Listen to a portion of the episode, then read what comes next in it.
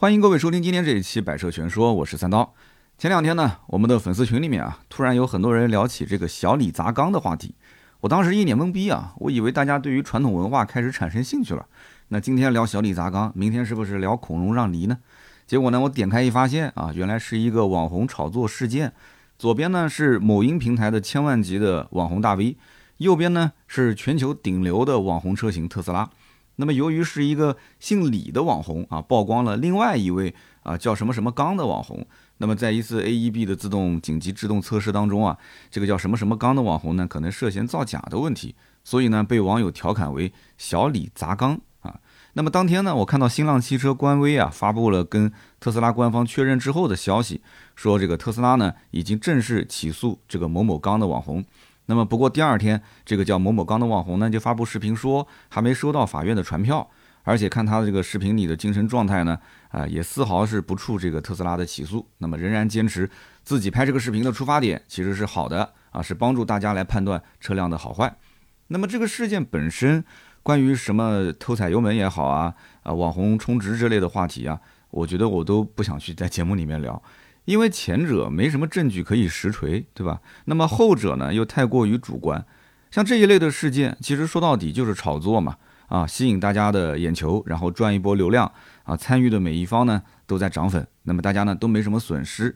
大家看完热闹之后，各自就散了。那像我们这种汽车圈的泥石流风格，对吧？像我们这种媒体，平时也不太会去炒作。那么我们更希望是通过这个事件去解读它，啊，然后聊一聊真正对消费者有帮助的内容。那比方说这件事情的核心问题就是车辆 AEB 自动制动紧急系统，也就是测试的过程中前面放个小纸板，哎，咔没没撞没撞呢，说好车啊，咔撞了啊撞了这车不行。那么这个 AEB 自动紧急制动系统到底是个什么东西？它对于我们的日常驾驶帮助到底有多大？那么在选购车型的时候啊，多出了 ADAS 这个功能的车，一般都要贵个一万块钱左右。那么这个钱花的到底值不值？今天这期节目我们就好好的聊一聊。其实呢，在去年啊，呃，特斯拉女车主车顶维权事件就已经让很多人开始关注了一样东西，就是这个 AEB 自动紧急制动系统。那么这个功能呢，其实大家很清楚，特斯拉是一个智能驾驶的标杆车型，对吧？那么很多的老外特别敢作死嘛，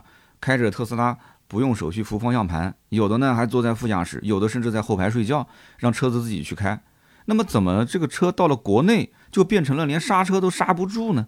哎，你看这个网红用纸壳当障碍物来测试特斯拉的 AEB 自动紧急制动系统，那这个内容产生的背景其实就是当时特斯拉女车主维权带来的那一波巨大的网络关注度，然后他去做这个测试呢，无非就是蹭一波流量而已。那么我觉得他作为一个某音的视频创作者啊，蹭这个流量呢，这个行为也是可以理解的。但是其实对于汽车测评稍微有些常识的人都知道，这种用纸壳去当障碍物的测试方式肯定是不专业的。但是某音这种娱乐平台，大多数人他会去关心专业度的问题吗？反而是那些平时啊做内容做的比较深、比较专业的这些视频创作者，他在某音平台上根本就没什么流量的，因为大家听不懂。甚至都不知道怎么留言，那就更不用说给他去点赞了嘛，转发就更不用讲了。所以某音这套系统，它是通过算法来分发内容，看的人多了，点赞、评论和转发的人多了，那自然分发的流量就越大。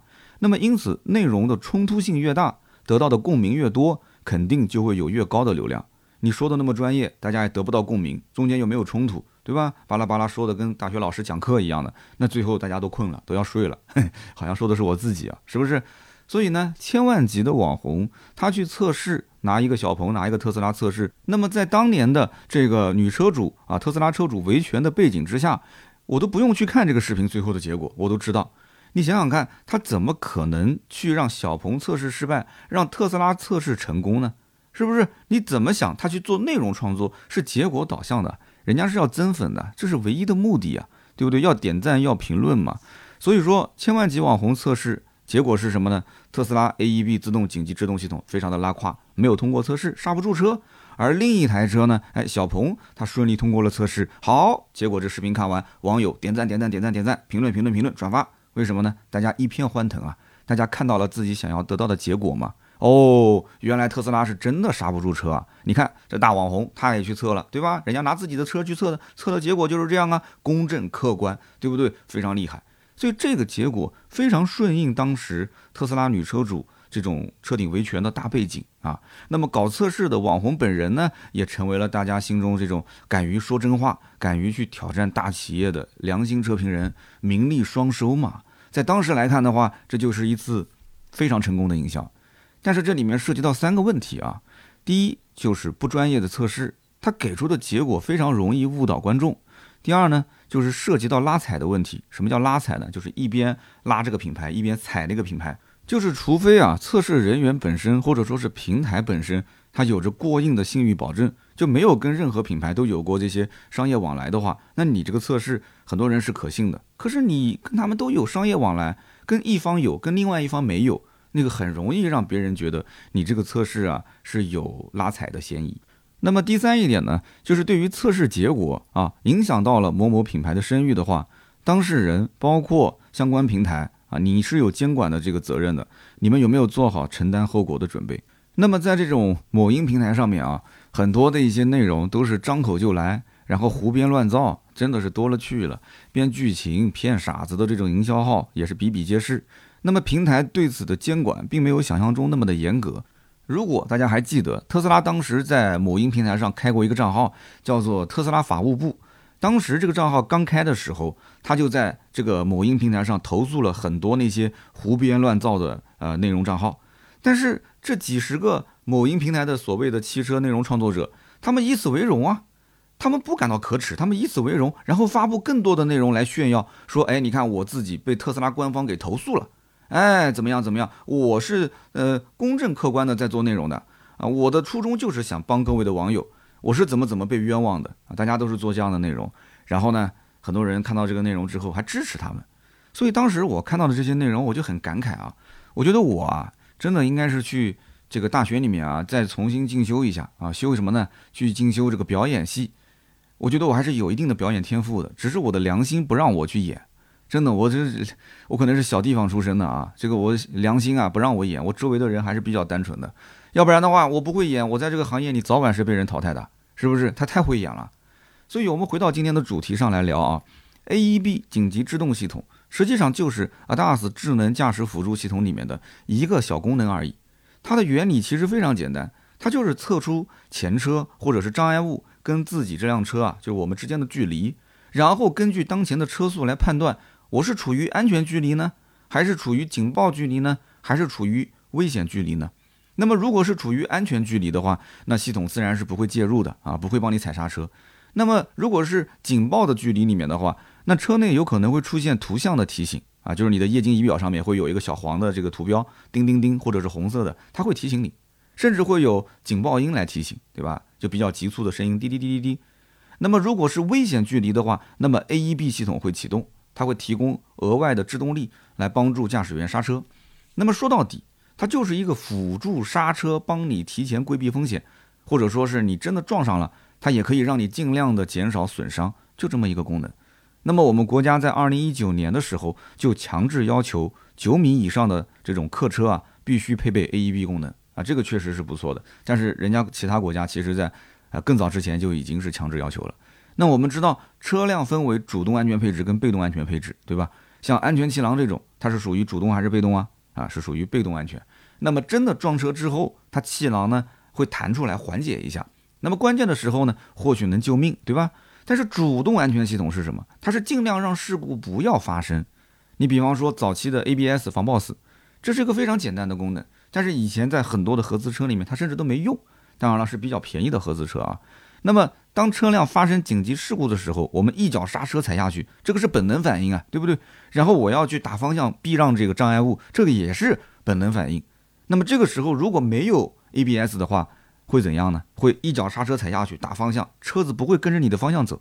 直接就是直直的往前面的障碍物上撞过去了。但是如果有了 ABS 的话，一脚刹车踩下去打一把方向，车子能很听话的去避让障碍物，你再一把方向拉回来。又回到了原来的车道，所以这是真的救命的一个功能。好的，那么 ABS 在很长的一段时间内没有被标配，慢慢慢慢法规出来之后呢，啊，所有的车企老实了，开始标配了。那么很多人其实开了这么多年的车，我相信有的人如果没有研究过，都不知道我的车上还有什么什么 ABS，什么 ESP 车身稳定系统啊？对，ESP 车身稳定系统是后来在 ABS 的基础上延伸出来的，也可以说 ABS 就是 ESP 其中的一个功能而已。那么这个 ESP 有跟没有又有什么区别呢？你比方说我们平时开车，可能你感觉不出来什么叫 ESP，但是如果说遇到一些雨雪的天气，那驾驶员开车在路上，对吧？然后发现说，哎，这个车轮打滑了，车辆有一些这种横向的摆动。你也说不上来这个是什么个意思，反正就感觉有点不受控了。这个不受控的时候呢，你就隐隐约约觉得有个东西啊，它在不停的把你这个车辆往回拽，就是把你拽回到正常的轨道上来，就让你的手上的方向盘还能在可控的范围之内。那这是什么原因呢？这其实就是 ESP 在帮我们不停的修正转向不足跟转向过度的状态，它在帮我们去修正。怎么去修正呢？就是通过对单个车轮的独立制动产生一个相反的一个旋转力，来修正我们的行驶路线。我这么一说，大家应该就很清楚了。所以这些东西其实你平时看不见啊，他们在默默的啊负重前行，在在默默的去帮我们去规避这个风险，这是一个非常好的东西。可是很多人觉得说这个钱花的不值啊，没有那些什么大屏真皮这个花的钱让我感觉更开心，是吧？所以在我看来，主动安全系统是一台车最值钱的部分。啊，因为大家都说你每次你到庙里面许愿，你都怎么许啊？我相信大多数人都是啊平平安安、健健康康啊来年发财，就这么几个愿望嘛。说来说去就那么几个愿望，是不是无病无灾？就这么几个愿望。那既然是你希望开开心心出门、平平安安回家，但是根据我多年对终端车型销量的这个配置上的分析，大部分车主他是绝对不愿意多花那一万块钱去买更高配的这些。什么带 ADAS 的智能驾驶辅助功能的车，他们宁愿啊低配，如果说有个大屏，有个真皮，它就够了，它就够了，它不会再往上去选了。但是我到今天都觉得说，这种 ADAS 的智能驾驶辅助的系统是非常非常非常有用的，它绝对值这个价。那么甚至有的人觉得说，什么 ACC 自适应巡航啊，什么车道保持啊，什么盲区辅助啊，这些都是鸡肋的功能啊，非常鸡肋的功能，根本没有用。有的人觉得说，我是个老司机，我开车贼稳，我开了十来年的车了，我从来没出过事故，我为什么要花这个冤枉钱？我买个最低配，对吧？裸配都可以开。那么还有一些女司机啊，车上明明有 ADAS 的功能，但她从来不敢用。你比方说，我我媳妇儿就是这样的。我媳妇儿，我家里面的电动车可以自动跟车，但是呢，买回来快三年了，他从来没有用过一次。你别说那个什么车道保持了，他连 ACC 自适应巡航都没用过，从来连巡航都没用过。他就是害怕嘛，他拒绝去接受这种智能驾驶的模式。那么有人可能会说，那这个 ADAS 我买回来，如果像像我们家媳妇儿这种，她就是不用，那不就浪费了吗？也不完全是这样，因为有一些主动安全功能，实际上它是一直开启的，你没有办法去关闭它，就是你人为在车机系统里你关不了。那么有一些才是车主啊需要根据自己的实际情况来选择开启和关闭的。那么这个 AEB 自动紧急制动功能，它作为 ADAS 的一个智能驾驶辅助的功能之一，在很多车型上其实是不能被关闭的。你比方说，在我的奔驰 C 上，它就没有这个关闭的选项。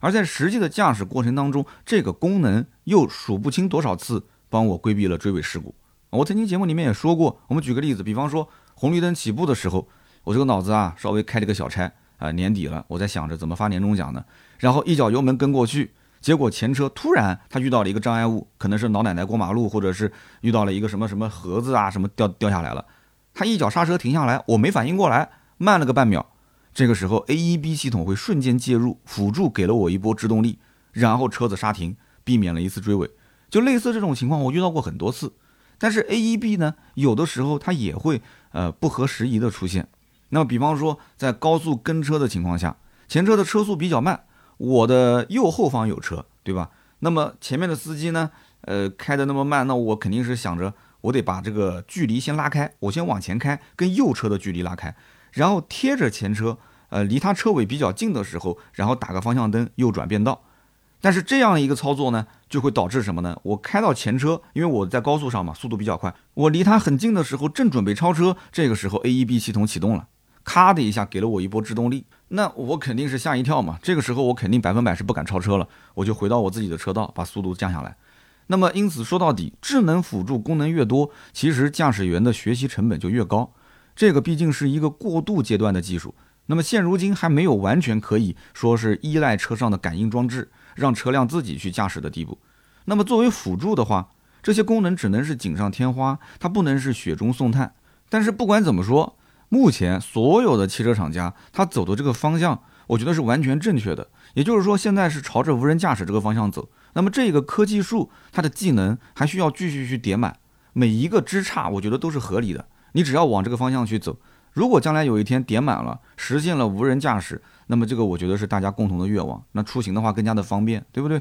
那么在这个小李砸缸事件出来之后，某车帝平台也是连续更新了多篇内容，讲解了他们啊这个某车帝是如何做 AEB 自动紧急制动测试的。那么首先，这个测试的门槛其实是比较高的，并不是说拿一个纸板或者是纸壳就能做的，因为纸板或者是纸壳在雷达的世界里面是几乎透明的，而且车企也不会根据纸板或者是纸壳的测试结果去标定车辆啊，因为这样去标定，如果你开车在路上飘过来一个纸片或者是一个塑料袋，那 AEB 系统自动启动了，车辆就只能是制动了。那车辆一制动，那如果是后车追尾的话，这个责任到底是算谁的？所以呢，AEB 紧急制动测试呢，就必须要用全球都在用的标准测试设备。目前国外的像 ENCAP 或者是 RHS 这些机构，他们呢在测试的时候啊，会在甲车的外面披上门皮，这个门皮呢是有雷达反射信号的，还有车轮的轮网上面也会有门皮，也会有金属的反射效果。那么因此啊，在测试车辆的视觉识别系统里面，它三百六十度去识别前面那个车辆啊，它就是一台真车。那么你只有拥有这样的一套设备，你才能去做 AEB 自动紧急制动的测试。而且呢，全球车企也是用着同样的这一套设备来测试和标定车辆的。那么形成了统一，大家才能去判断好坏，是不是？那么大家想一想，所有的这些，不管是 AEB 也好，还是 ADAS 也好，它其实要规避的事故，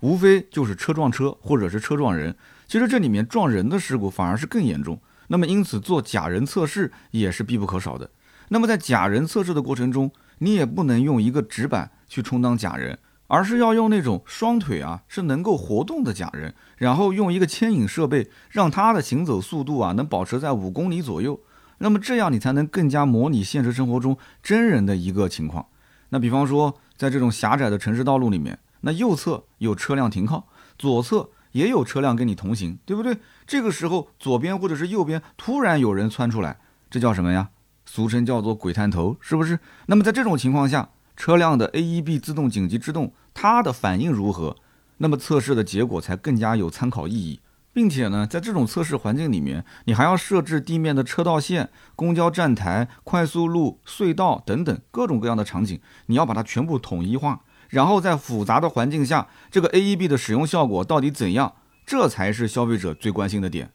不仅如此啊。还会有更复杂的情况，那比方说车头只对着前方障碍物的一半，哎，雷达并没有完整的扫描到前方的障碍物，那么 AEB 的介入还是不介入，这都是个问题。那么这样撞上去的话，就成了一个百分之二十五到百分之五十的偏置碰撞了。那么还有就是前车卡住了视野，突然前车遇到了静止的障碍物，那么紧急打方向避让之后，后车避让不及的话，这个时候 AEB 的介入能否刹车停住车辆，这个也是个问题。那么不同的速度、不同的跟车距离、不同车辆的规格以及制动系统的性能强弱，它都会影响到最终的测试结果。那么所以说呢，AEB 智能紧急制动的好坏啊，它并不是一个简单的纸壳、纸片去拿来测试就可以下结论的。所以 AEB 自动紧急制动系统实际上啊，它原理并不是特别复杂。那么最近两年购入的新车型，只要是前部的传感器有摄像头、毫米波雷达，甚至激光雷达或者是超声波雷达的话，基本上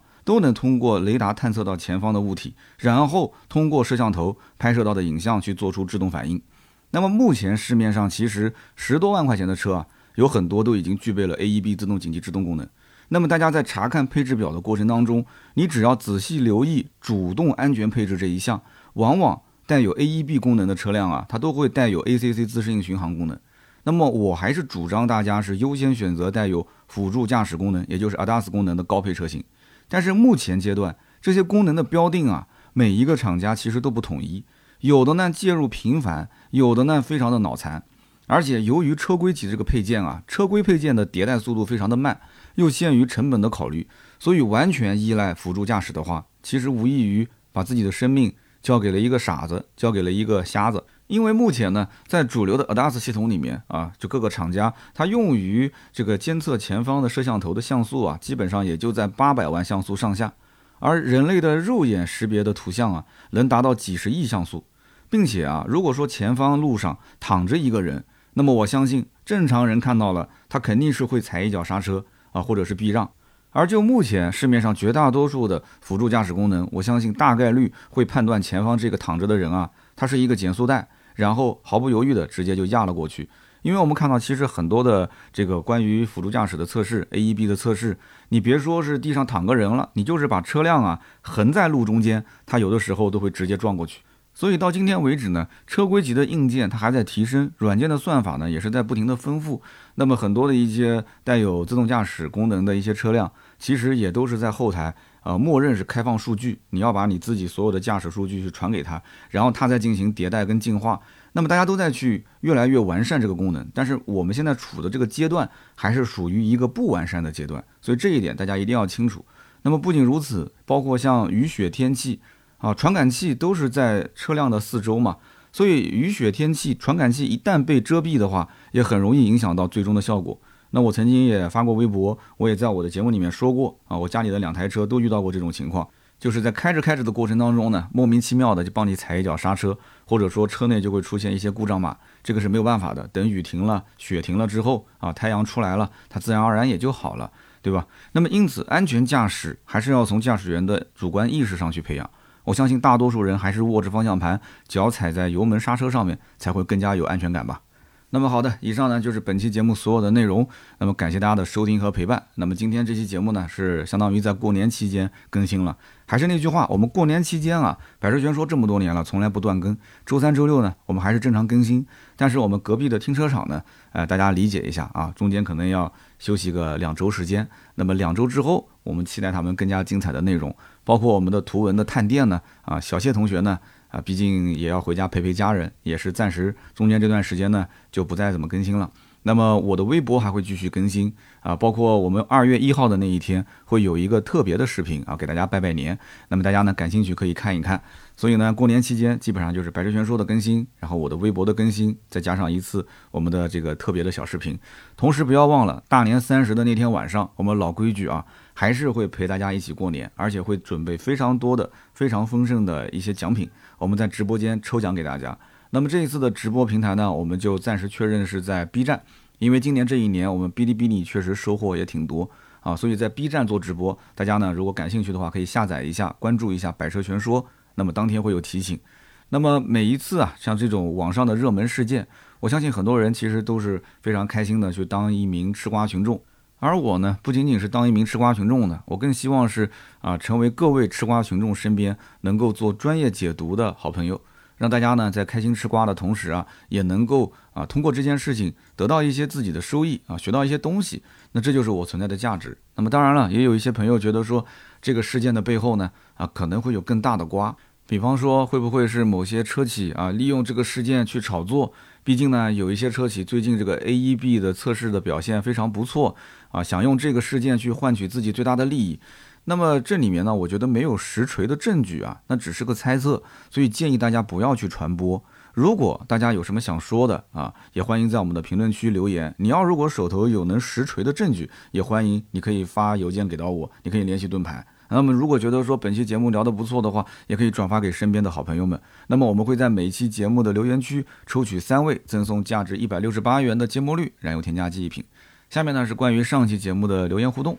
那么上一期节目呢，我们聊到了一个百大 UP 主啊，怒怼比亚迪售后。那么做那期节目的初衷呢，就是希望通过这一个网络的热门事件呢，也给大家去普及一下，就是当我们一个普通消费者遇到了售后维权的话，那么我们怎么利用手中的这一部手机啊，多多的去收集证据，打造一个完整的证据链，然后怎么通过我们的私域流量，或者是求助于某一些网红，让大家来帮我们去转发，扩大影响力。那么有很多人讲说，哎呀，我们就是普通消费者啊，我在一些呃异地啊这种城市里面，我根本就不敢拿出手机去保留证据。那既然你前怕狼后怕虎的话，那我只能说你维权的时候就不要扯着嗓子去叫了啊，你就不要扯着嗓子叫了，因为很简单一个道理，现在是法治社会，你怕他什么呢？你是怕他打你，还是怕他怎么样？你你难道就不会报警吗？你在一个公开场合里面去保留你想要的证据。拿出你的手机去拍摄你正在维修的车辆，拍摄你的沟通过程，虽然说可能会让对方会有所警惕啊，对方可能会呃提出一些拒绝，但是没有关系的，你跟他说清楚嘛，我可以拍，你也可以拍，我只是想保留我现在整个的一个售后维修的过程。那么对于我后期是到底要不要维权，我我有主动权啊，你不能特别被动啊。所以你看，有的人觉得说我不敢去掏出手机，我不敢去录音，我不敢是什么。那你这个也不敢，那个也不敢，你最后维权，你都是我想，我认为，我觉得，那么你所有的诉求最终是不会被得到认可的，因为你没有拿证据出来说话。我甚至还看到有人留言讲说，三刀你是在让客户跟 4S 店之间啊矛盾激化，所以我觉得这个真的是知我者为我心忧，不知我者为我何求。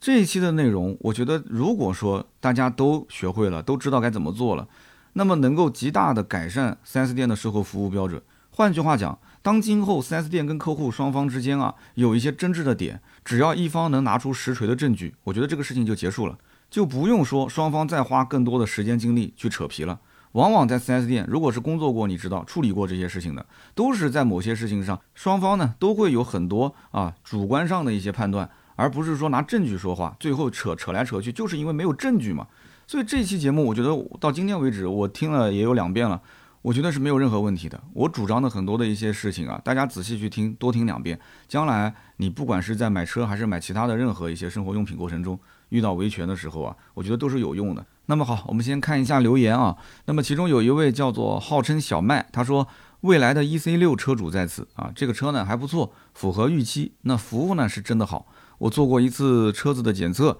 出过一次险。都是未来的工作人员啊，打着的过来把我的车开走之后，然后呢保养好、维修好，再把它送回来送到我手上，我完全是不参与的。最后呢还补了我一万多的积分，让我到商城里面可以去买一些吃的喝的。他说，特别是第一次检测的时候，直接给我把车开到了杭州，然后再开回去，这个服务当时我都震撼了啊！我是真心没见过。所以你看，我上期节目就说了嘛，就是你的服务让对方感动。对方其实想骂你的机会都没有，哪怕知道这个车子出了一些问题或者怎样，他都没有这种骂你的心思。那么下一位听友叫做维斯，维斯说：“三刀，我是从 B 站通过你视频过来的。那么从百车全说到停车场，我已经听了几百集了。”他说啊，音频可能有一些听友啊不太去逛 B 站，他不知道这个 B 站所谓的百大颁奖是个什么情况。其实 B 站这个百大的颁奖啊，它是一八年成立的。之后呢，每一年这些老的获奖的百大的 UP 主，他重新当选的概率啊，非常的低。